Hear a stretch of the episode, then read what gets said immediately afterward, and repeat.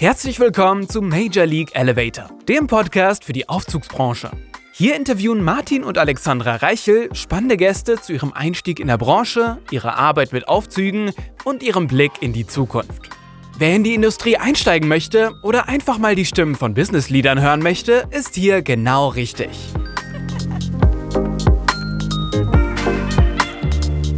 Herzlich willkommen zu unserem Folge Nummer 2 bei Major League Elevator.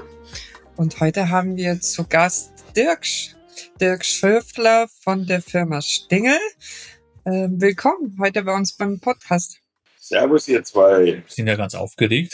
Genau, wir sind, glaube ich, alle drei etwas aufgeregt. Mhm. Ähm, es ist uns eine Ehre, Dirk. Stell uns doch, äh, stell dich mal kurz äh, vor äh, für die Zuhörer, wer du bist, ähm, was, was du machst.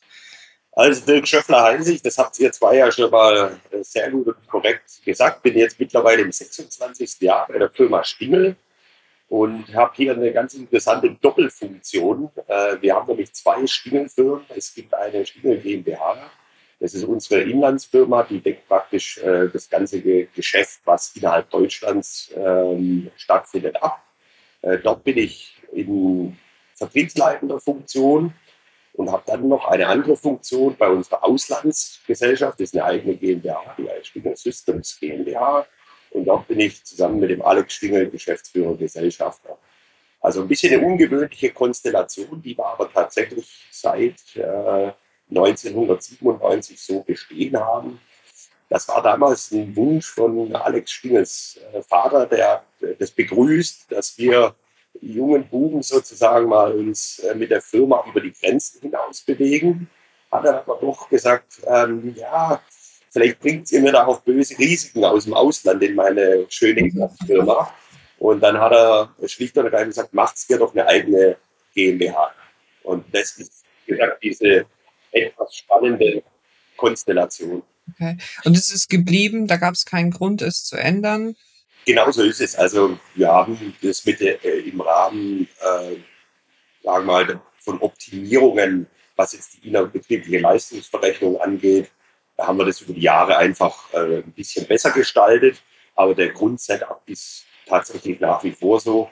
Äh, war für oder ist manchmal für die Kunden, ich glaube nicht mehr äh, so irritierend, aber äh, wir treten nach außen als Firma Stingel auf. Und es geht eigentlich nur dann um die abrechnungstechnischen Themen, wo man halt differenzieren muss, weil wir zwei getrennte GmbHs haben. Äh, das hat dann beim einen oder anderen Kunden ein bisschen länger gedauert, äh, dass äh, wenn zum Beispiel ein Kunde in der Schweiz saß, eben nicht die Stingel GmbH als Lieferant erfasst, sondern die Stingel Systems GmbH. Aber uns ist und insbesondere mir auch daran gelegen, dass wir einheitlich auftreten. Und das ist auch das Ziel, dass uns jeder, ich sage mal, idealerweise global kennt als Firma Stingel. Und die zwei Firmenkonstrukte haben letztlich abrechnungstechnischen Hintergrund. Wir sitzen hier auch mit beiden Firmen in Raumunion.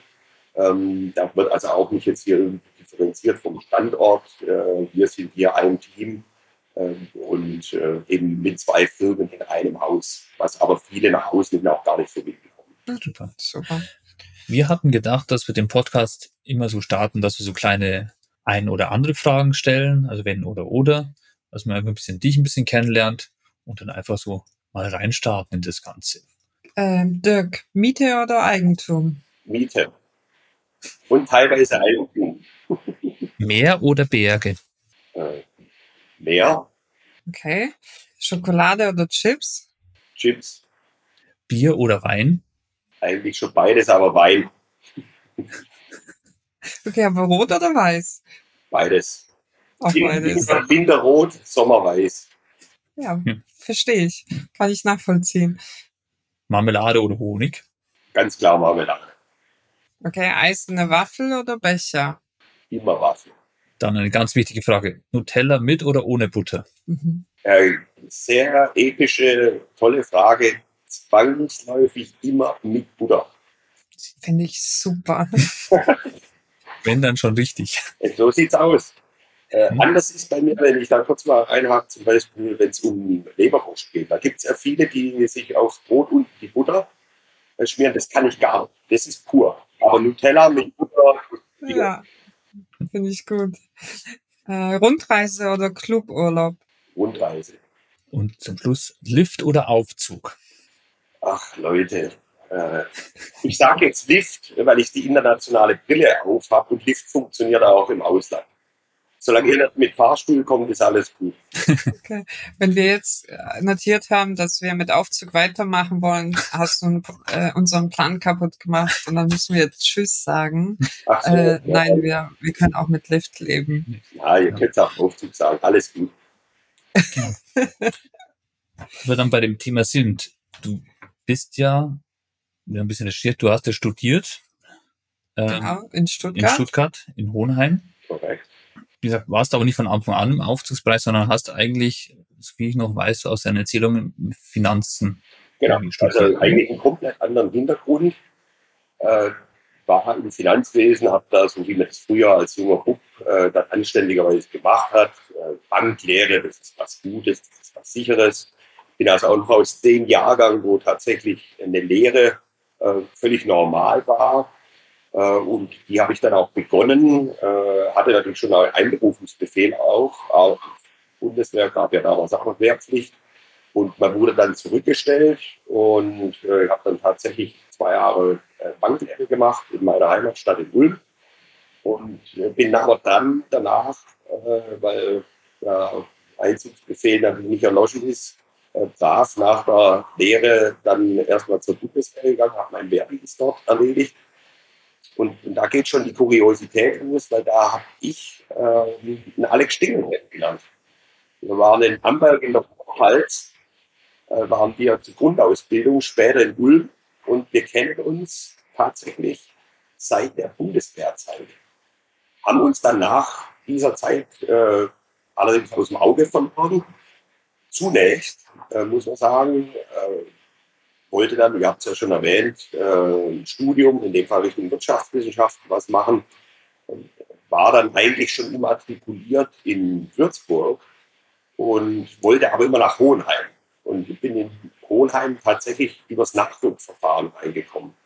Und dann kommt der nächste Oberzufall, der Alex Schwingel, der war in Marburg immatrikuliert, der wollte aber auch nach Hohenheim. Und dann sind wir beide im Nachdruckverfahren nach Hohenheim gekommen und haben uns wieder gesehen, getroffen oder haben gesagt, das ist ja wie im falschen Film. Das gibt's ja gar nicht. ähm, also war absolut Kuriosität und haben dann auch das Studium äh, praktisch zusammen bestritten, hatten im Hauptstudium dann sogar auch äh, zusammen eine äh, WG. Schön äh, nicht in Degerloch, da war meine erste Bude, das war ein bisschen gefechtsmäßig, da waren wir in Ruid auf Filtern oben. Und dann haben wir sogar eine WG zu zweit gehabt äh, und haben das Studium dann mehr oder weniger gleichzeitig abgeschlossen. Und dann haben sich die Wege wieder zunächst getrennt. Du warst ja dann bei Deutsche Bank, glaube ich, oder? Ist richtig? Ja, das kam dann jetzt. Ich hatte eine Verbindung äh, über die Banklehre zur Commerzbank. Dann haben wir einen dem Studium äh, ein bisschen begleitet, hatten da auch Interesse durchaus, äh, Leute natürlich später in, in den eigenen Laden zu bringen. Und ich hatte mich dann einfach mal zum Spaß, weil ich tatsächlich nach dem Studium ein Angebot von denen hatte, habe mich aber noch mal anderweitig beworben, wollte mich, wenn es irgend geht, ein bisschen international aufstellen und habe dann eben mitbekommen, dass die Deutsche Bank äh, ein äh, International Staff Exchange Programm anbietet, wo man relativ schnell nach einer Trainee-Ausbildung äh, dann mal ein Jahr ins Ausland kann. Und ich habe mich da echt beworben, ohne größere Erwartungen, wusste ich bin safe, in dem Fall hier bei der Commerzbank und habe dann ein Assessment Center bei denen durchlaufen, habe mich da gar nicht so toll wohlgefühlt und habe dann aber ein Angebot gekriegt. Und dann äh, habe ich gesagt, okay, Commerzbank ist gut, die sind auch durchaus international aufgestellt, aber zu der Zeit damals äh, eben war die Deutsche Bank da äh, Weltklasse aufgestellt und dann habe ich da mal so ein ähm, äh, Trainee gestartet. Und zwar äh, zu der Zeit habe ich auch äh, zum Teil in München gelebt, äh, war nicht in München direkt, sondern in Ingolstadt, äh, praktisch zur Trainee-Ausbildung. Allerdings dann mit Teilen, die auch in Frankfurt stattgefunden haben. Und nach Ende der praktisch der Trainee-Ausbildung war ich so grün und habe vielleicht gesagt, ich würde jetzt gern irgendwie ein Jahr ins Ausland. Und das war, haben die gesagt, ja klar, wir haben dieses Staff Exchange Programm, tolle Sache. Aber haben gesagt, ja, das ist eigentlich eher ungewöhnlich, äh, direkt nach dem Trainee sowas zu machen. Und dann habe ich da in der Zentrale in Frankfurt rumgebettelt, rumgetan. Äh, und dann hat es tatsächlich. Das war hartnäckig. Ja, das sagt man mir nach, wenn es um was geht, dass ich nicht so schnell die Flinte ins Korn werfe. Ähm, und dann hat das tatsächlich geklappt. Ich konnte da auch eine Prio-Liste aufstellen. Bei mir war seinerzeit, äh, war das da noch mitten in der Finanzwelt, äh, New York ganz oben und das hat auch geklappt. Und dann äh, bin ich quasi mit der Deutschen Bank für ein Jahr nach äh, New York gepilgert. Hast du zu dem Zeitpunkt irgendwie einen Gedanken dran verschwendet, mal, dass du in den Aufzugsbranche landen könntest? Also hast du da irgendwelche Berührung zu dem Zeitpunkt schon irgendwie gehabt? Ich hatte tatsächlich schon Berührung äh, zu dem Zeitpunkt, weil äh, der Alex mich schon mal, das war noch während dem Studium, gefragt hatte. Äh, sein Papa war da eben zugange, hatte erstmalig eine Interlift in Augsburg äh, geplant und dann hatte mich der Alex gefragt, ob ich da ein bisschen auf dem Stand mit aushelfen möchte. Also da haben wir noch ein Mini-Portfolio gehabt und da haben wir tatsächlich, da hatte ich schon Berührungspunkt während dem Studium, sogar mit Interlift äh, und habe den äh, Jungs und Mädels sozusagen da schon mal auf dem Stand ausgeholfen und da hatte ich Berührungspunkte. Habe aber zu dem Zeitpunkt jetzt noch nicht in irgendeiner Form tiefer drüber nachgedacht, was da vielleicht mit Aufzügen kommen könnte. Äh, wobei es war eine ganz lustige Sache auch. Ich war dort in New York bei der Bank. Hat, wir hatten unter anderem auch, ähm, ich war im Aerospace Defense Bereich dort äh, tätig.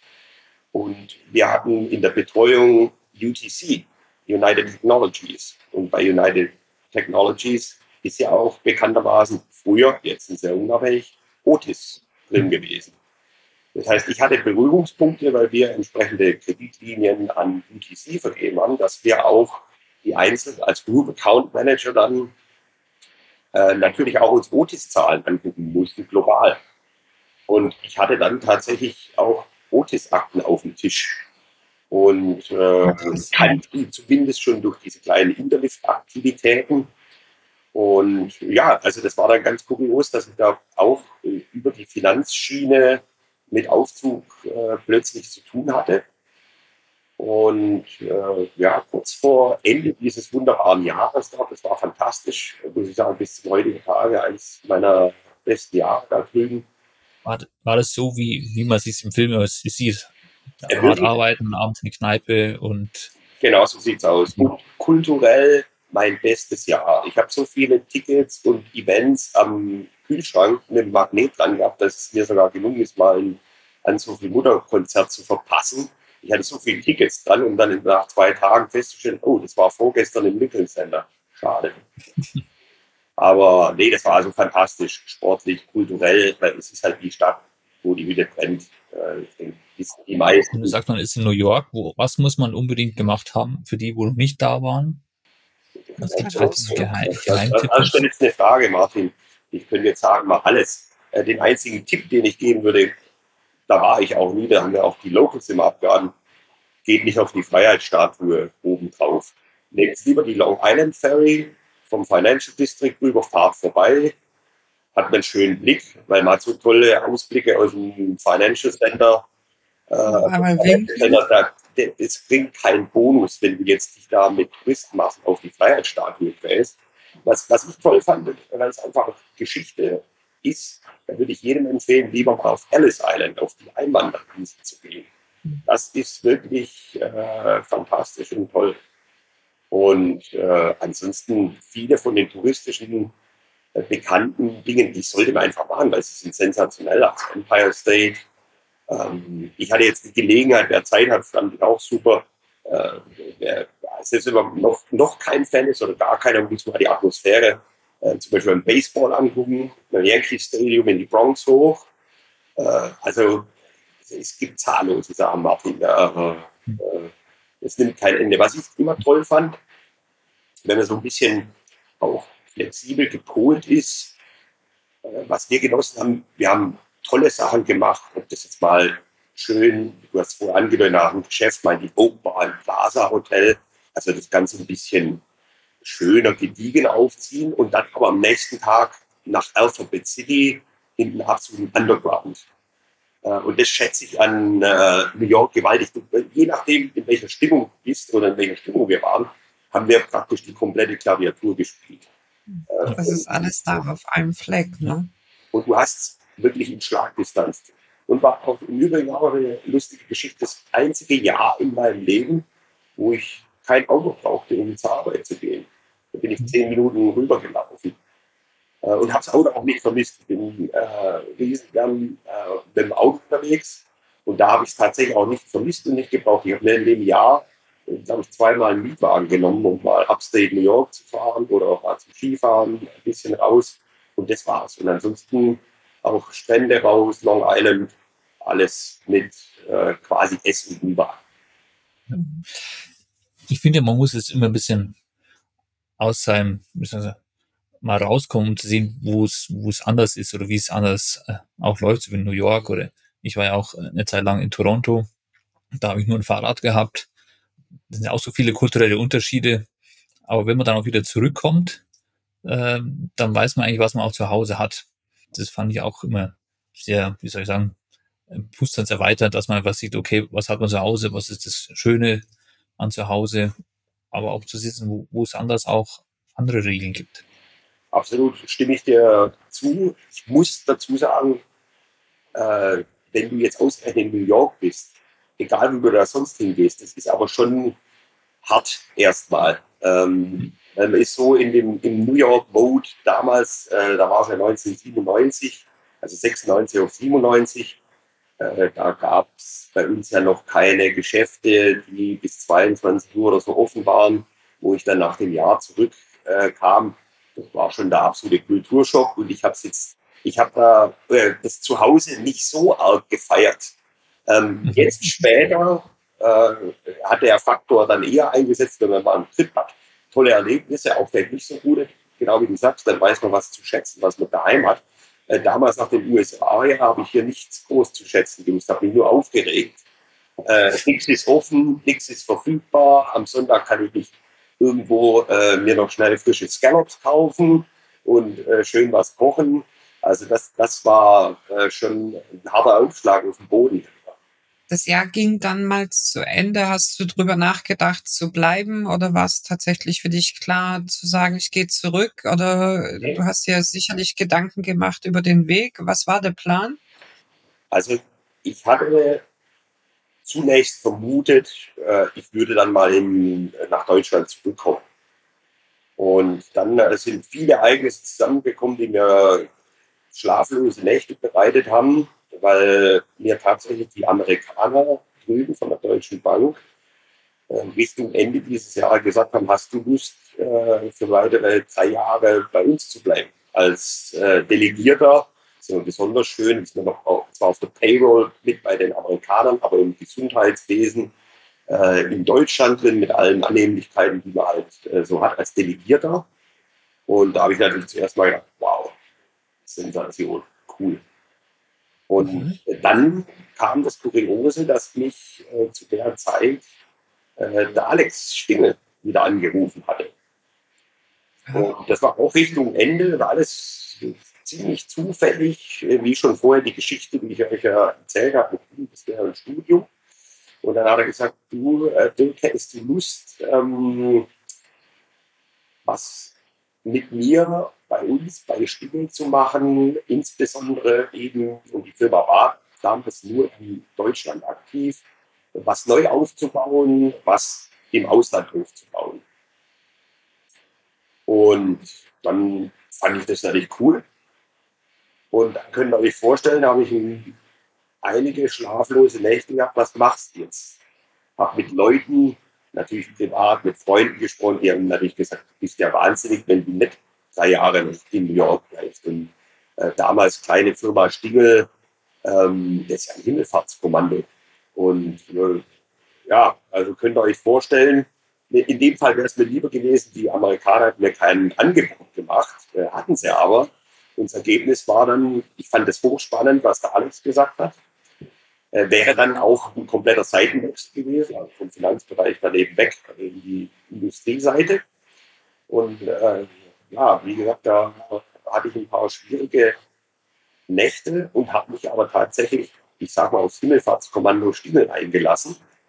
Äh, ich fand es einfach spannend, so die Idee, dass wir dann auch selber ähm, in Eigenverantwortung da from scratch, obwohl wir nicht wussten, ob das gelingen würde, äh, was machen. Und habe dann äh, auch mit einem weinenden Auge natürlich den Amerikanern abgesagt und bin zurück. Okay, das heißt, Beginn der beruflichen Laufbahn in der Aufzugswelt? Weil es war zu dem Zeitpunkt klar, wenn du mit dem Alex Stingel was machst, dann wird es um Thema Aufzüge geben. Genau. Und, äh, möglichst international. Genau. Also äh, wir haben uns da vorher schon abgestimmt und äh, da ist nach meiner Rückkehr dann letztlich auch das Konstrukt äh, entstanden von dem, was wir vorher hatten mit den beiden Firmen. Wir haben dann Ende 97 haben wir äh, formell die Stingel Systems GmbH gegründet und ich habe äh, bis dahin einfach auch schon mal versucht, ein bisschen zu sondieren, was geht da im Aufzugsbereich im Ausland. Hat er also null Plan, äh, wie äh, jetzt hier der Aufzugsmarkt in Belgien, äh, in der unmittelbaren Nachbarschaft in der Schweiz, Österreich tickt. Ich wusste ein bisschen was. Äh, äh, Alex, Vater, der Lebensstimme, der hat mich da natürlich an der Hand genommen, auch erstmal bei Inlandstrips auch mitgenommen ja, dann hat sich das eben sukzessive entwickelt und man ist in äh, die Industrie reingewachsen. Dann natürlich auch wieder mit Messen, ähm, mit Produktideen, die wir zusammen im Hause generiert haben, wo wir dann auch entsprechend, auch wo es möglich war, äh, patenttechnisch aktiv waren. Also da war, wurde extrem viel auch gelernt äh, von meiner Seite aus plötzlich Themen, wo es eben keine Abteilung äh, gab, so wie bei der Bank, wo ich sage, naja, ihr habt hier, das ist eine Sache von Legal oder so. Wir haben und mussten das in Eigenregie machen. Haben uns dann glaube ich, Support geholt, dort wo nötig war. Das war der Schritt dann quasi in deiner Selbstständigkeit, oder? Genau so ist es. Und der Payroll. Fakt, faktisch, ich habe es ja vorher euch äh, ein bisschen dargestellt, äh, also eine Teilselbstständigkeit, wenn ihr wollt. Also selbstständig komplett bei der Spiegel Systems GmbH und dann noch die Konstellation äh, mit dem Arbeitsverhältnis in der Inlandsfirma. Aber in der Tat, da war ein Schritt Selbstständigkeit mit allen äh, Verantwortungen, ähm, Chancen, Risiken, alles, was dazu gehört. schau, was aus dir geworden ist. Ja, ein Mann, der ein äh, rosa T-Shirt trägt und äh, einigermaßen entspannt hoffentlich reinguckt. Und, und äh, ja, toll. Also ich kann nur sagen, äh, ihr merkt es ja auch, ich hätte das selber nicht unbedingt für Möglichkeiten, ähm, dass man dann doch sehr lange, da fühle ich mich fast schon mit ganz wenigen in der Aufzugsindustrie äh, als fast schon Urgestein verbunden. Äh, Gerade so heute jetzt auch vielleicht ein bisschen mit dem akademischen Background. Ich habe es in meinen Bekanntschaft bei Freunden oft äh, erlebt. Da war es halt üblich, da hat man dann auch mal die Firma gewechselt. Äh, ist ja auch völlig in Ordnung. Ist vielleicht, willst was anderes sehen, kommst da nicht vorwärts. Und ich bin tatsächlich seit 97 dabei geblieben und es taugt auf gut bayerisch, passt, äh, macht Spaß, äh, genauso Inland wie Ausland. Die Verflechtungen sind da, man kennt Leute ähm, in aller Herren Länder, Land vom Ausland äh, und genauso vom Inland kann das ins Ausland tragen. Also ich habe es nie bereut und ich habe mir damals auch in New York gesagt, wenn du jetzt diese Entscheidung triffst, die ist schon schwerwiegend dann steh dazu, selbst wenn das nicht geklappt hätte, jammer nicht, du hast zu dem Zeitpunkt eine Entscheidung aus bestimmten Gründen getroffen. Und das war mir wichtig. Immer wenn wir uns ja kurz hören, dann weiß ich, dass du wieder, was ich, irgendwo in der Welt unterwegs bist, auf irgendeiner Messe irgendwelche Termine wahrnimmst, irgendwo, auch mal wenn man dich auf LinkedIn verfolgt, machst wieder interessante Postings. Wie war denn das während der Corona-Zeit? Da war ja plötzlich alles von 100 auf 0. Genau für dich? Du warst ja viel unterwegs. Ja, also jetzt. Wie war denn da dann die Vorgehensweise oder Arbeitsweise bei dir? Also die Arbeitsweise äh, war zunächst mal, du hast faktisch ja schon angedeutet, äh, Aus, Außentermine, Auswärtstermine nicht mehr möglich. Also von, von 100 auf 0 zurückgefahren, aus bekannten Gründen. Nicht nur, weil die Kunden teilweise, äh, wir ja auch als äh, Lieferantenpartner natürlich vorsichtig waren, aber da war teilweise die Logistik dann schon schwierig, also wir hätten jetzt gar nicht ohne weiteres fliegen können etc. Und äh, ja, da hat man erstmal alle reisetechnischen Aktivitäten eingestanzt und äh, das Ergebnis war, wir haben erfreulicherweise hier relativ schnell uns dann eben auch auf die äh, Medien gestützt, die dann da aufkamen, die zur Verfügung standen. Ähm, und dann sind wir natürlich wie viele andere auch in diesen Bereich der Videokonferenzen reingekommen. Man hat natürlich seine Standardkontakte, E-Mail, Telefon fortgeführt, äh, blieb in Kontakt auch mit äh, beispielsweise Vertragshandelspartnern im Ausland. Es war ein bisschen schwieriger. Ähm, äh, ich schätze es immer sehr, das muss jetzt nicht zwei, dreimal im Jahr sein, aber wenn man Leute einmal im Jahr oder einmal in zwei Jahren mindestens auch persönlich sieht, äh, Dinge bespricht, ähm, nicht nur über Video. Video hat sich durchaus bewährt für vieles, aber auch nicht für alles, gerade wenn es um neue Verbindungen geht. Aber man hat sich damit arrangiert und das hat dann sicher auch gut geklappt. Und äh, wir haben uns dann, wie viele andere auch, in diesen Medien gewidmet. Und äh, Thema Homeoffice war jetzt für mich im Prinzip überhaupt nichts Ungewöhnliches, weil ich in den Jahren vor Corona äh, gerade wenn man relativ viel unterwegs war, jetzt in Australien oder auch in Europa, äh, für die Firma, war es für mich normal. Ich bin jeden Abend am Laptop gehangen, hatte damals schon eine VPN-Verbindung und habe remote gearbeitet. Also das war jetzt für mich in Corona so das Thema, oh, jetzt sitze ich irgendwo und habe jetzt hier einen Laptop und mache da eine Verbindung ins Büro. Das war für mich null Problem. Das war einfach so, dass wir plötzlich mehr von dem äh, Szenarios hatte. Hast du denn vor Corona schon auch wirklich Videocalls international gehabt mit deinen Kunden oder sagst du, Corona war so der Zeitpunkt, wo es vermehrt kam oder es, und seitdem habe ich es beibehalten? Also so ein Resümee von deiner Seite aus? Äh, ganz klar keine Videocalls vorher. Ich glaube, viele hatten auch nicht nur wir, selbst teilweise unsere Konzernkunden glaube ich, auch noch gar nicht die Strukturen in dem Maße. Das hat sich wirklich durch Corona entwickelt. Äh, und wir haben dort auch Sachen beibehalten.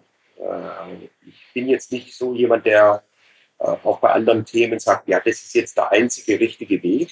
Also ich finde, man muss schon differenzieren, mehrgleisig fahren. Ich habe es ja vorher gesagt, wenn man auf insbesondere neue Kontakte hat, finde ich, muss man sich mal wirklich persönlich treffen.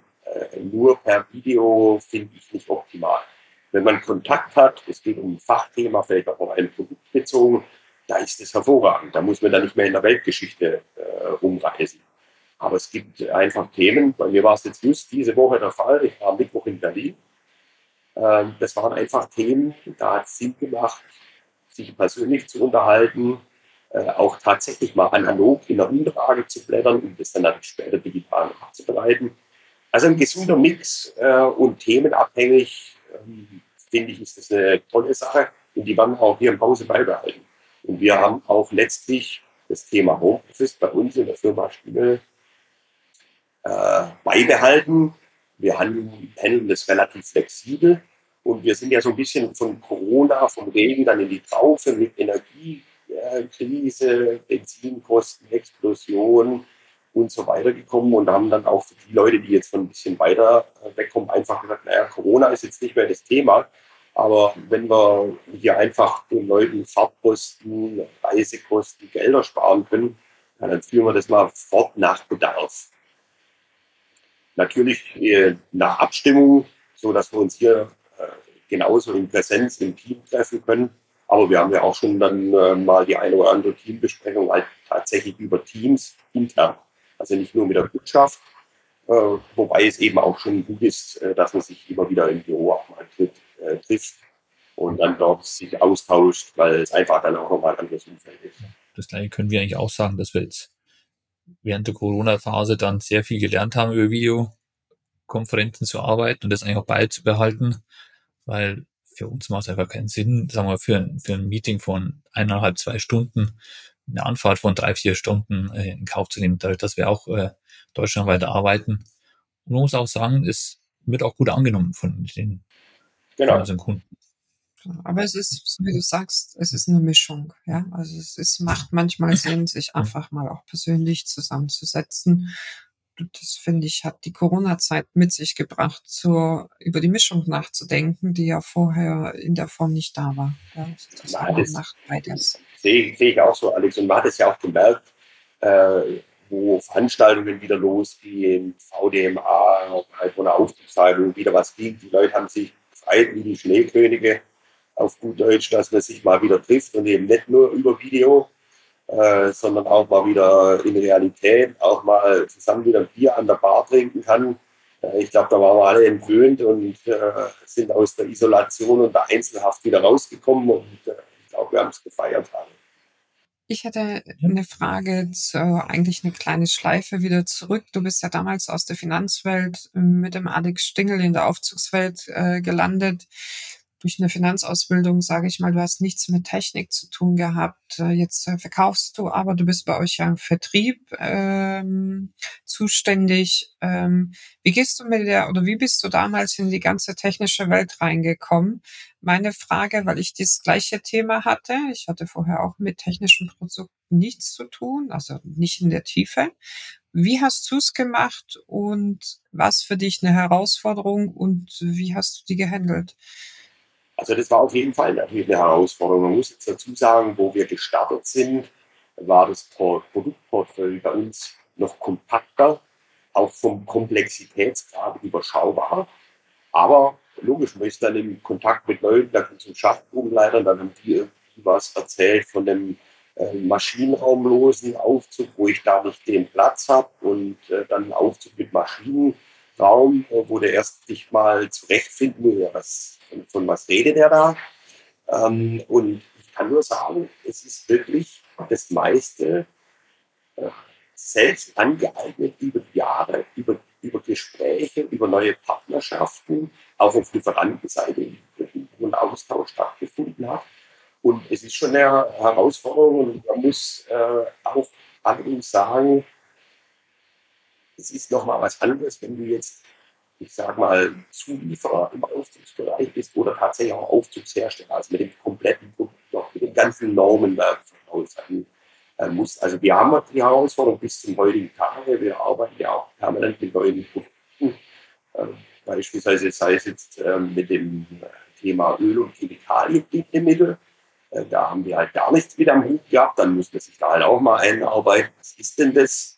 Oder Ionisationstechnologie für Aufzugskabinen damals, wo der Umbruch kam, LED-Technologie, da war plötzlich, äh, da waren ja viele am Anfang nicht nur in der Aufzugsindustrie, aber da musste ich auch mal ein bisschen einarbeiten, äh, tauchen dann Begriffe aus wie Lumen, ja, vorher keine Ahnung gehabt, aber dann einfach über die Zeit äh, hat man sich Wissen angeeignet und äh, übers Netzwerk letztlich auch immer wieder dazugelernt. Wenn du dann jemanden kennst, der macht halt Aufzugstüren, der macht Antriebe, dann fragst du halt mal, funktioniert das Ding da überhaupt? Äh, also ich hatte tatsächlich da auch keine äh, Seminare in dem Sinne besucht, waren ja jetzt auch oder sind kein Aufzugsbau, sondern vor allem Zulieferer in der Aufzugsindustrie. Und äh, ja, da man sich das selber äh, Learning by Doing äh, beobachten, viele mhm. Gespräche, viele Gespräche mit Kunden, auch intern äh, führen, um das zu sagen, wenn man wenn man eine gewisse Offenheit mitbringt, äh, ist es auch für Quereinsteiger kein Thema. Also würde ich, würde ich absolut sagen. Also ich könnte ja sagen, ich bin das Paradebeispiel. Also Aufzug nicht wirklich auf Radaraufschirm äh, gehabt und ich glaube, es trifft auf viele Berufe äh, zu. Äh, wenn man ein bisschen die Offenheit zeigt und das Engagement und sich da wirklich interessiert äh, zeigt, dann wird man alles gebacken. Da wird vielleicht ähm, dann nie, äh, je nachdem in der Funktion, zu super Spezialisten, aber Generalisten. Das ist ja bei uns in dem Fall, so wie die Firma bei uns aufgestellt ist, auch sinnvoll. Wir arbeiten ja nicht nur mit einem Produkt, mit mehreren. Da bist du in der Regel nicht Spezialist. Idealerweise weißt du sehr viel Bescheid, äh, greifst dann aber auf Wissen dort, wo es fehlt, eben zurück und äh, ja, machst dann einen Super. Gibt es denn einen Punkt, was dich wirklich fasziniert am Aufzug oder du sagst, hey, da du dich voll begeistert dafür? Oder Ja, absolut. das erzähle ich auch jemand anderen? Absolut. Also bei mir, ich bin halt komplett so ein bisschen USA High-Rise geschädigt. Also alles, was, äh, deswegen feiere ich auch Frankfurt als, als Standort. Ähm, es, es ist einfach faszinierend, äh, wenn es um das Thema High-Rise-Gebäude geht, die Aufzugstechnik dort drin. Ähm, da wird ja viel experimentiert, auch vieles, glaube ich, aus dem High-Rise dann wieder in den Normalbereich übertragen, aber manches aus dem Normalbereich, also unsere Brot- und Butter äh, vier, fünf, sechs Haltestellen. Äh, da gibt es auch spannende Sachen, da wird weniger, denke ich, im High-Bereich äh, getragen. Im High-Rise, das war zumindest so ein bisschen mein Gefühl, kam eben diese ganze Thematik Destination Control auf, also wo ich praktisch gar nicht mehr im Tableau in der Kabine das Stockwerk wähle, sondern draußen. Und ich habe das jetzt auch über die letzten paar Jahre immer mehr im Low-Rise-Bereich äh, gesehen. Also da merkt man schon, da kommt ja, auch wirklich immer wieder spannende Technik raus, äh, die einfach faszinierend ist. Und äh, ich glaube, viele, ja, die nehmen den Aufzug so als alltäglich wahr, aber denken gar nicht so drüber nach. Über Auto denkt man irgendwie immer mehr nach. Automotive hat immer so eine mega Lobby, äh, gibt nur Auto, aber wenn man guckt, äh, wer hier wie viele Menschen sicher befördert, äh, dann ist die Aufzugsindustrie halt äh, die Nummer eins. Aber viele Leute haben sich da auch so aus dem Bad abschwimmen. Klar, Kaufhaus benutzt man Aufzug, Fahrtreppe, aber nimmt es halt so zur Kenntnis. Ich finde, einen Aufzug merkt man erst, wenn er nicht mehr funktioniert. Genau. Oder die Leute, das merkt aus, ich finde es immer wieder amüsant, äh, kennen natürlich die einschlägigen Filme, abwärts, äh, damals mit dem äh, Chini, wollte ich schon sagen, ähm, dem Götz George. Oder, oder auch die schönen Filme Bruce Willis, äh, wo dann natürlich nicht nur die Seile gekappt werden, sondern die Fangvorrichtungen gesprengt werden. Und sowas bleibt in den Köpfen bei den Leuten lustigerweise. Und bis zum heutigen Tage gibt es doch nicht wenige Leute, die sich einfach unwohl fühlen im Aufzug. Ähm, teilweise dank dieser Filme. Die finde ich Mhm. im Übrigen trotzdem klasse. Aber ich glaube, da haben viele einfach Respekt und äh, sie trauen der ganzen Sache immer noch nicht, obwohl wir ja einen Stand der Technik, zumindest bei uns, würde ich mal sagen, erreicht haben, der ist schon genial. Also da sind viele und die meisten Ängste, denke ich, von äh, Seiten der Fahrgäste unbegründet. Aber gut, es gibt auch Leute, die fühlen sich in der Kabine einfach nicht wohl. Ähm, Weil wir beim Thema Sicherheit sind und du bist international unterwegs äh, im Vergleich äh, Deutschland mit anderen Ländern. Wie sicher ist der Aufzug in Deutschland? Was ist so deine Einschätzung? Also meine ist als wirklich auch gefühlt äh, als Privatperson, gar nicht mal als äh, Geschäftsperson, ist super. Man hat natürlich auch, muss man dazu sagen, ein bisschen Hintergrund, man weiß, wie die, wo die Sicherheitssysteme und dass es eine doppelte Sicherheit äh, immer gibt und, und macht sich weniger Kopf. Aber ich finde es schon ähm, bei uns sehr sicher, wenn man sich die europäischen Unfallstatistiken anguckt, äh, schneiden wir ganz gut ab. Klar, wir wollen überhaupt keine Verletzten und Toten, weder im Schacht, also von, äh, bei, bei Montagethemen, aber auch Verletzungen äh, von Fahrgästen. Ich glaube, wir haben da ein super äh, Level insgesamt, trotz der Fälle, die es natürlich immer äh, noch gibt. Äh, problematisch, wenn man das eben hört, auch in unseren Fachmedien, äh, was zum Teil eben passiert in, in Ländern wie Indien. Ähm, prozentual gesehen wahrscheinlich bei denen auch sehr wenig, aber eine absolute Anzahl, man liest permanent was. Äh, und gerade eben auch mit Passagieren, wo man einfach, mein lieber Scholle, die haben irgendwas äh, hier an den Anlagen, äh, was, was nicht so sauber ausgeführt wird oder vielleicht dort auch dem Stand der Technik entspricht. also da wage ich jetzt auch nicht, eine Analyse im größeren Stil zu machen. Ich dachte, wir haben hier schon einen internationalen Standard. Ich kann mich noch erinnern, als, als Kind, als Bub, wo die Eltern im damaligen Jugoslawien unterwegs waren, äh, da gab es Anlagen, da haben wir uns dann über die Sicherheit keinen Kopf gemacht. Oder die standen dann regelmäßig im Hotel so auf halber Höhe oder Versatzschwelle, äh, Schwelle, 30 Zentimeter oder war komplett ausgefallen. Ich glaube, die Zeiten sind äh, im Wesentlichen bei uns in Europa vorbei. Klar, wir haben auch diese Fälle hier und da, aber es hält sich auf einem Level, äh, wo ich mir jetzt auch sicherheitstechnisch überhaupt keine Gedanken mache. Aber wir haben schon solche äh, Regionen auf Planeten, wo es ein bisschen anders aussieht. Was denkst du denn, was jetzt im Aufzugsbereich oder auch bei euch in der Branche oder in der Firma die nächste Herausforderung sein wird, sei es jetzt Digitalisierung oder Abläufe ja, also gestalten? Äh, ist ein guter Punkt. Digitalisierung äh, ist, denke ich, ein, ein Riesenthema. Wir kriegen es ja auch mit. Ähm, Fernwartungen, äh, auch Möglichkeiten der präventiven Wartung. Das ist ein großes äh, Thema, auch ein faszinierendes Thema, wenn man sich anguckt, was da im äh, AI-Bereich äh, möglich ist. Auf der anderen Seite ist es auch dann natürlich beängstigend und es geht halt mit der Digitalisierung einher, dieses ganze Thema Cyberattacken. Und nicht umsonst, auch bei uns in den Fachverbänden sind das natürlich Themen, die ganz hoch aufgehängt sind, wo wir irgendwie bisher, hatte ich das Gefühl, im Aufzugsbereich noch leidlich verschont wurden. Aber ich man möchte es sich nicht ausmalen, wenn da mal wirklich Leute ins Aufzugssysteme reinhacken und die auch mit den Aufzügen machen, was sie wollen. Also ich glaube, das ist eine große Herausforderung. Also die, die Chancen natürlich, die Digitalisierung bringt, aber gleichzeitig dann eben auch die Gefahr, wenn ich Digitalisierung habe, gibt es auch ein paar böswillige Leute, die dann über Cybercrime äh, hier potenziell Schaden anrichten können.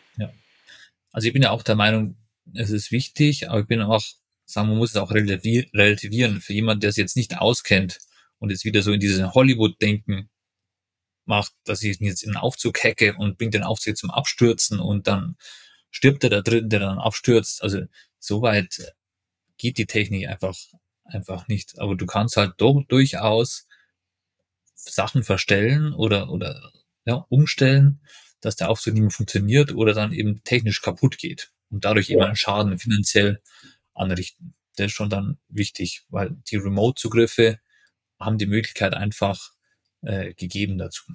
Genau, wir brauchen die Firewall für, den, für die Aufzugswelt. Ähm, das ist sicherlich ein Thema. Ich bin mir aber sicher, die, es wird sich entwickeln, wie in allen anderen Bereichen, wo die Digitalisierung ja stärker eintritt, muss natürlich das Thema Sicherheit immer mitbehandelt werden. Das ist, da sind wir bei dem Thema, es braucht ITler in der Aufzugswelt. Mhm. Das ist wichtig, ja. Ja, absolut.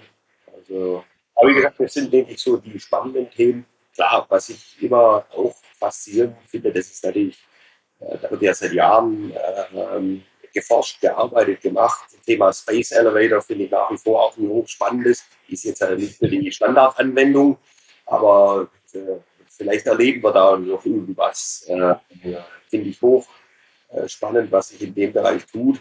Und äh, ja, die, die, Änderungen bei, den, bei der Architektur, äh, Gebäude, Strukturen, wo sich auch die Fördertechnik dadurch anpassen muss, äh, hm. glaube ich, bringt noch spannende Entwicklungen. Also eine hatten wir ja schon gesehen, das war die Revolution quasi mit dem Maschinenraum los, mit allem Fluch und Segen, der dann mitkommt. Äh, ich kenne das aus eigener Erfahrung, mit Neuanlagenleuten spricht und Architekten, die jubeln und die Serviceleute sagen, naja, so toll ist das jetzt auch nicht. Wie komme ich denn da an die Stelle im Schacht? Aber deswegen gibt es auch eine Firma Stiegel, die zum Beispiel auch Tools anbietet, damit äh, die Leute vom Service auch ihren Spaß am MRL haben. Dass das wieder funktioniert. Wo siehst du das Thema Nachhaltigkeit in der Aufzugswelt? Ja, ich würde mal sagen, die, die Aufzugsindustrie ist dann genau gleichen Fahrwasser wie alle. Ich sage jetzt wirklich mal alle. Wir kommen aus der Nummer nicht raus. Das macht ja auch hochgradig Sinn. Äh, dass wir hier nicht äh, anders wirtschaften wie in anderen Industrien. Äh, das Thema rezyklierte Materialien ein Riesending ist. Wir kennen es teilweise mit Artikeln von uns, fast eine Wegwerfmentalität auf der Baustelle, Holzthematik.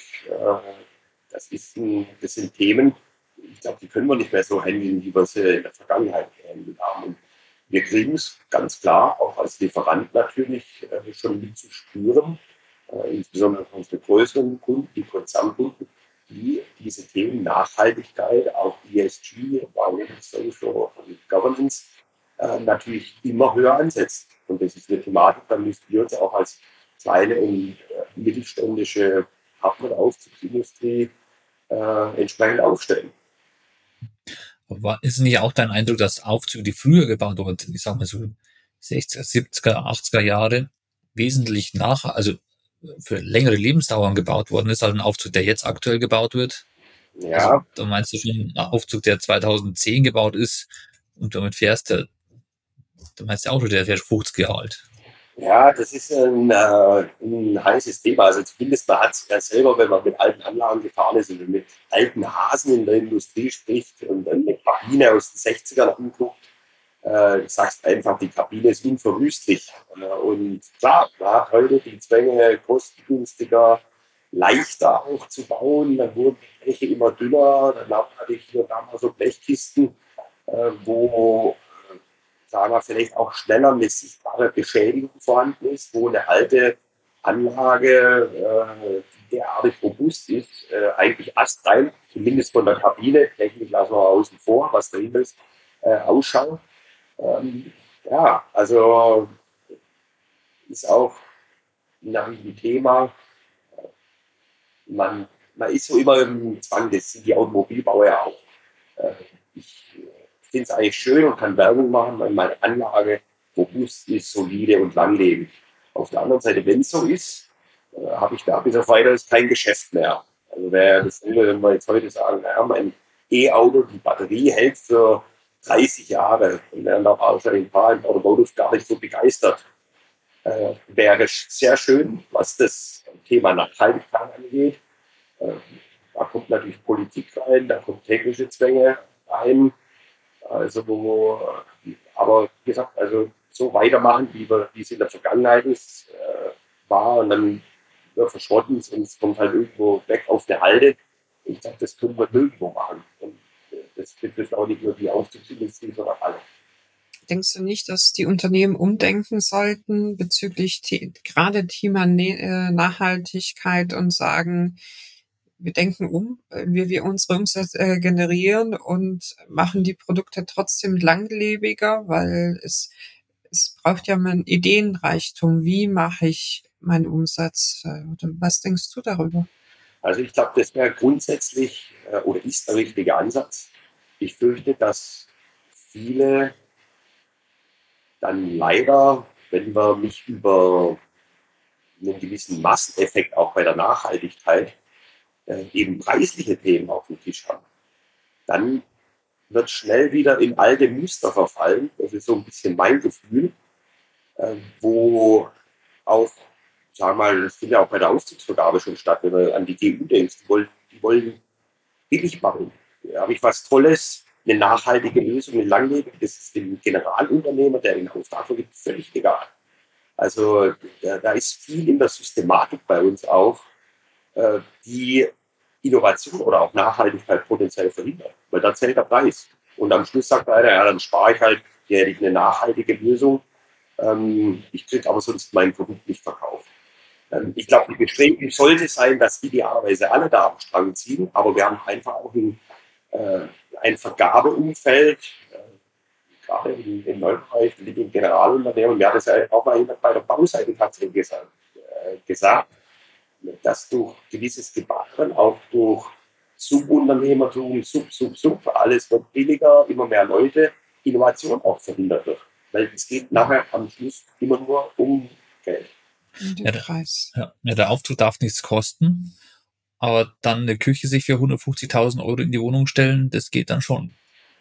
So ist dann ja, genau so kann man das sagen, aber auf der anderen Seite ich habe da schon die Hoffnung, wir sehen ja auch die Bemühungen, äh, die dann in die richtige Richtung.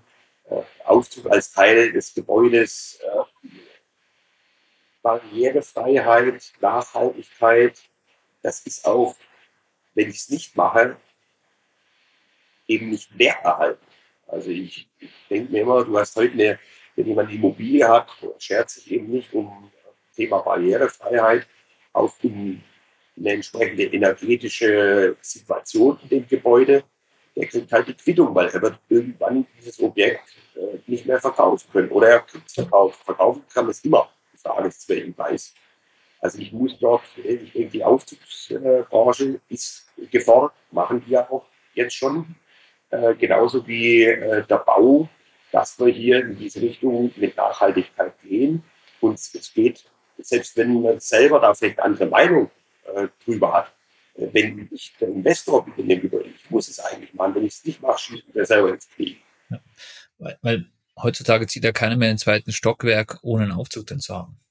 Was ja früher fünf, sechs Stockwerke ohne Aufzug, also jetzt gerade im Altbau, damals Nachkriegsseite üblich war. Aber das ist genau. heute alles, alles, die Zeiten haben sich geändert. Ja. Ähm, eine Frage von meiner Seite noch. Ihr seid Zulieferer im Aufzugsbereich. Was ist denn eure größte Herausforderung für die Firma Stingel? Also ich würde sagen, die größte Herausforderung ist, dass wir natürlich äh, zum einen die Produkte halten. Wir müssen genauso uns mit dem Normenwerk äh, befassen. Da kannst du eben nicht stehen bleiben, auch wenn es nur um diese vergleichsweise teilweise peripheren Produkte geht, eine Schachbogenleiter, ein Kabinengeländer. Äh, du musst da genauso deine Hausaufgaben machen, permanent am Ball bleiben, auch schauen, wenn sich in der Normierung was ändert, äh, noch schon komplett neue Produkte oder Lösungen erforderlich sind. Also Auge auf der Normierung, hören natürlich, was der Markt sagt, Kunden. Äh, wir haben selber teilweise Ideen, oft wird es aber auch letztlich kundengetrieben, ruft jemand an und sagt, du, ich muss jetzt hier nach der Norm das und das machen, ihr habt das bisher noch im Programm, könnt ihr da nicht mal was machen? Also da ist die Herausforderung, dass wir auch offen sind, weiterhin links und rechts, was jetzt Eigenlösungen angeht, aber auch eben äh, unser Handelsproduktportfolio. Und da sind wir über die Jahre, muss ich sagen, auch ein bisschen stolz drauf, weil wir in den, in, kann ich sagen, im letzten Jahrzehnt oft auch jetzt proaktiv von Partnern aus dem Ausland angesprochen werden, Mensch, wir haben ja ein Produkt für die Aufzugsindustrie, hätten wir Lust, das für uns mit zu vertreiben. Ihr habt euch einen Namen gemacht, ihr seid super vernetzt, äh, in Deutschland, aber auch äh, international. Und äh, da ist die Herausforderung für uns dann eben zu prüfen, passt es irgendwie bei uns in die Palette? Können wir uns breit aufstellen, um natürlich den Kunden auch einen Full-Service äh, zu bieten, eine möglichst breite Palette mit der Idee One-Stop-Shop und das ist so seit Jahrzehnten, kann man jetzt schon sagen, äh, die Richtung, die wir auch gehen und ähm, äh, wo wir uns ausrichten müssen. Und dann, wie ich es vorher erwähnt hatte, wir auch als Lieferanten haben natürlich die Herausforderungen äh, heutzutage mit dieser ganzen Thematik Nachhaltigkeit, ESG, also Environmental Social Governance, auch wenn wir jetzt isoliert betrachten von unserer Firmengröße vielleicht noch gar nicht hier so unter Druck sind, aber unsere großen Kunden werden uns unter Druck setzen. Heute gibt man oftmals nur noch eine Erklärung ab, oder die Code of Conduct. Das alles noch relativ gut handelbar. Aber irgendwann müssen wir Nachweise in allen Ecken äh, vorweisen können, wie handeln wir Verpackung, ist das recycelt, äh, wie betreibt ihr eure Firma hier mit äh, erneuerbaren Energien. Das sind Themen, die können wir uns nicht verschließen, die müssen wir angehen. Und da gibt es bei uns, ich spreche vielleicht ein bisschen für einige kleineren und Mittelständler, da dürfen wir nicht pennen. Das müssen wir im Auge behalten und dann auch was machen, dass wir nicht äh, einen bösen äh, Wake-up-Call. Wie oder ähm, war oder ist der Brexit immer noch ein Thema bei euch? Oder habt ihr überhaupt mit England viel zu tun gehabt? Ja, England ist einer unserer äh, wichtigen Märkte, haben dort auch seit äh, weit über einem Jahrzehnt äh, eine tolle Verbindung mit dem Vertragshändler, mit der Firma. Und äh, da hat uns Brexit schon, äh, gelinde gesagt, genervt. Mhm. Es ist jetzt ein bisschen in der Abwicklung, weil natürlich alle äh, zolltechnisch da auch dazulernen besser geworden. Aber der Aufwand, den wir jetzt haben, äh, der aus meiner Sicht komplett vermeidbar gewesen wäre, äh, den haben wir. Also jeder hat hier gelernt, das zu optimieren. Aber Fakt ist, die Kosten sind hoch, die Administration ist hoch. Ähm, erfreulicherweise, wir machen auf äh, weiterhin sehr gutem Niveau Geschäft mit England, aber es ist halt schade, dass wir jetzt so ein Szenario haben, was wir sich in Europa eigentlich jetzt hätte auch ersparen können. Das reicht ja schon. Also ist Verlust und Verlust auf beiden Seiten zu verzeichnen oder ist ja, es nur ein anderer Kraftakt nötig, um das Gleiche zu machen? Wenn, wenn ich mit meinen UK-Partnern auch privat oder die Freunden spreche, die die sind auch nicht begeistert, weil es hat in, in unserem Geschäft, in unserem Warenverkehr, den wir seit x Jahren gemacht haben, ist halt durch Brexit kein einziger Vorteil entstanden. Es sind nur Nachteile entstanden. Das ganze Normierungstheater hat man ja auch mitbekommen, KCA, dann wieder verschoben, logisch, weil keine Prüfbehörde weder in UK noch hier äh, diese Flut an Neuzertifizierungen auf die Kette äh, bekommen hätte in dem Zeitraum. Also hat mir keiner jetzt drüben gesagt, wenn ich es jetzt auch zumindest mal aus dem Auszugsbereich auch äh, berichten kann, dass der gesagt hat, super, jetzt nach dem Brexit läuft ja alles super genial, viel besser als vorher. Das ist natürlich, ich denke mir, wenn ich mich in die Briten reinversetze, eine Katastrophe. Ich, die haben ja jetzt mit allen restlichen europäischen Ländern das Theater. Wir können jetzt mit einer Vielzahl der europäischen Nachbarn weiterhin unsere steuerfreie innergemeinschaftlichen Lieferungen ohne großes Theater machen und haben halt natürlich in den klassischen EFTA-Ländern, Schweiz, Norwegen, unserem Papierkram, das ist aber Routine, da haben wir seit Jahrzehnten auch Routine in. Und für die Briten, äh, die müssen halt hier von der Insel aus jetzt mit einem riesigen Aufwand ihr Geschäft weiter betreiben. Also sie macht es auch. Und es geht ja alles auf und es schleift sich ein. Ich persönlich fand es halt sehr schade, dass es überhaupt zu, dieser, zu diesem Brexit kam. Nicht nur aus äh, jetzt Geschäftsgründen, auch äh, aus sonstigen Gründen, weil ich mich da gerne noch äh, immer wieder mal in England unterwegs gewesen habe, auch Freunde und von dem her, ja. Hat es für niemanden was gebracht. Genau, schön, aber vielen Dank für deinen äh, Blickwinkel aus deiner, deiner Perspektive. Das ist immer schön zu hören, äh, was hat die Entwicklung oder die Veränderung mit sich gebracht. Genau. Eine lustige Geschichte. Äh, Dirk, was ist dein lustiges Erlebnis äh, in Bezug auf Aufzüge? Gab es da eins, oder du sagst, das läuft so mit meiner Arbeit, oder gab es da irgendwas, wo du sagst, da erinnere ich mich jetzt rein? Oder was ist der beeindruckendste Fall, Aufzug? Was? Äh, es gab was Lustiges, ich fand es wenig prickelnd, aber es war Fand es nicht so lustig, aber eigentlich war es lustig. War lustig, ja. Man hatte mal in, äh, das war, war vor ein paar Jahren mal in im wunderbaren Restaurant äh, Icarus am Hangar 7 in Salzburg, äh, wo auch die Bulls äh, stationiert sind. Faszinierendes Objekt, auch die ganzen Hangare dort. Und da hatte ich da mal äh, ein lustiges Treffen mit zwei äh, Leuten aus dem Schlagerbereich. Das ist jetzt nicht so meine Liga. Und da habe ich mir dann bloß gedacht, das ist irgendwie jetzt lustig, aber musste jetzt ausgerechnet diese Person ich treffen. Ich hätte jemand anderen Prominenten lieber im Aufzug gehabt. Also das war mal so ein äh, kleines, lustiges Erlebnis. Ansonsten sind die Erlebnisse eher faszinierend. Also wenn du eben tolle Panorama-Aufzüge hast, ich komme wieder vom High-Rise-Bereich zurück, äh, wenn du mal einen Burj Khalifa hochschießt äh, oder auch in London äh, tolle Panorama-Anlagen, äh, das ist großartig. Das, das Feiern ist jetzt in dem Sinne nicht lustig, aber einfach genial. Ja, ja besonders. Hm und lustig. Ich hatte in der Tat, äh, das war ein lustiges Erlebnis. Ich habe auch damals gedacht, also was passiert ja eigentlich genau, war es egal. Das war ganz aktuell, aber ich habe vorher gesagt, ich war auf dem Tagestrip in Berlin und war bei einem unserer großen Konzernkunden und hatten dort ein Meeting ganz normal verabredet und dann äh, wurden wir selber informiert, dass es einen Überraschungsbesuch äh, vom CEO gab.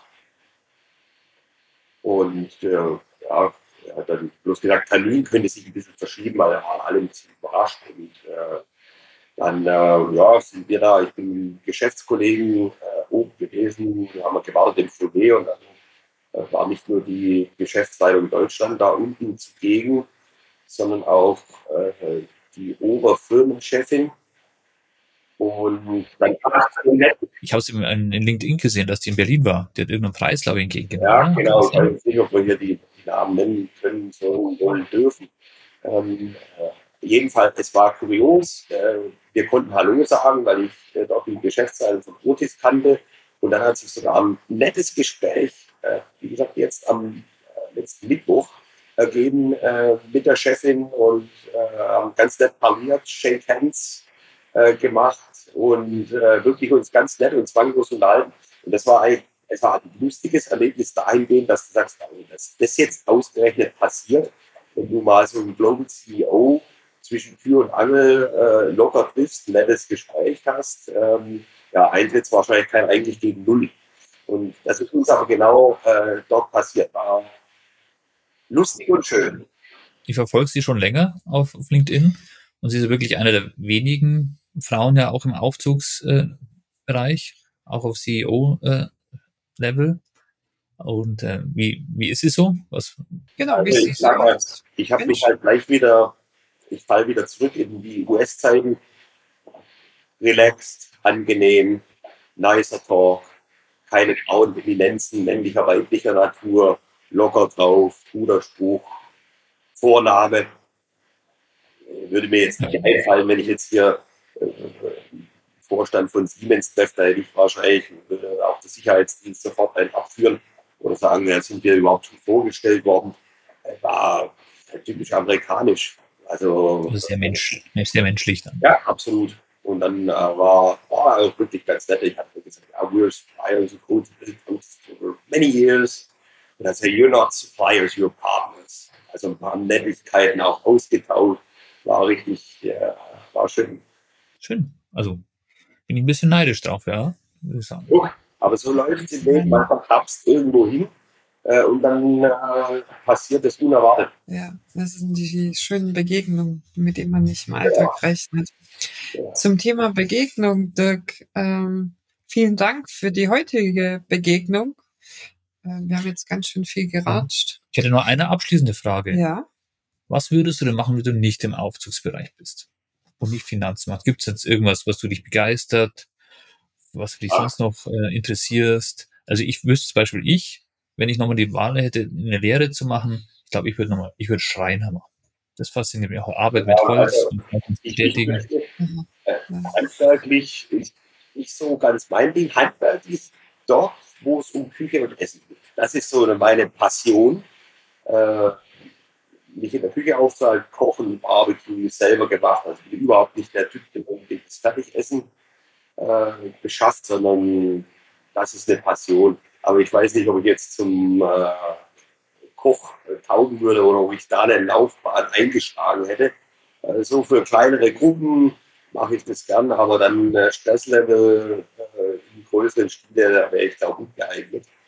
Aber also Koch, nicht Testesser, sondern Koch, ja? Ja, genau. genau. Okay, Testesser wäre gut. Testesser für, äh, für die Herren in Rot von, aus Frankreich ich mir Wir matchen dann gut. Du kochst, ich, ich teste. Ja, genau. Super. Ja, vielen Dank auch an euch im Übrigen. Äh, war klasse Session. Freut mich, dass ich da dabei sein durfte. Ja, vielen Dank, dass wir deine Geschichte jetzt äh, veröffentlichen können und den anderen auch äh, zugänglich machen können. Äh, wirklich spannende Entwicklung, Dirk. Ähm, vielen Dank für das super angenehme Gespräch. Ja, und wir sehen uns im echten Leben wieder. Spätestens zu Interlift, glaube ich, oder? Dieses Jahr. Spätestens zu Interlift, genau. Aber eventuell auch vorbei nochmal. Schauen wir mal. Tja, dann singen wir schon. Wir freuen uns. Vielen Dank, Dirk. Ähm, und an die Zuhörer, ähm, wir freuen uns auch auf die nächste Folge. Wir freuen uns auf Feedback vor allen Dingen, wie genau. euch diese Folge gefallen hat. Habt ihr positive, negative Kritiken an uns? Was können wir besser machen? Was was passt soweit? Oder vielleicht habt ihr noch welche Vorschläge, wie wir noch interviewen könnten. Gerne auch weibliche Interviewpartner. Ja, gerne auch weiblich. Wir legen uns da geschlechtstechnisch nicht fest hm. ähm, und die Fragen gerne an podcast.uns.gmbh. Wir danken euch. Danke. Servus. Das war der Podcast Major League Elevator. Wenn dir der Podcast gefallen hat, lass uns gerne eine Bewertung da und abonniere den Podcast, um keine Folge zu verpassen. Wenn du Themen oder Gästevorschläge hast, melde dich gerne bei podcast@uns.gmbh. Wir hören uns wieder bei der nächsten Folge.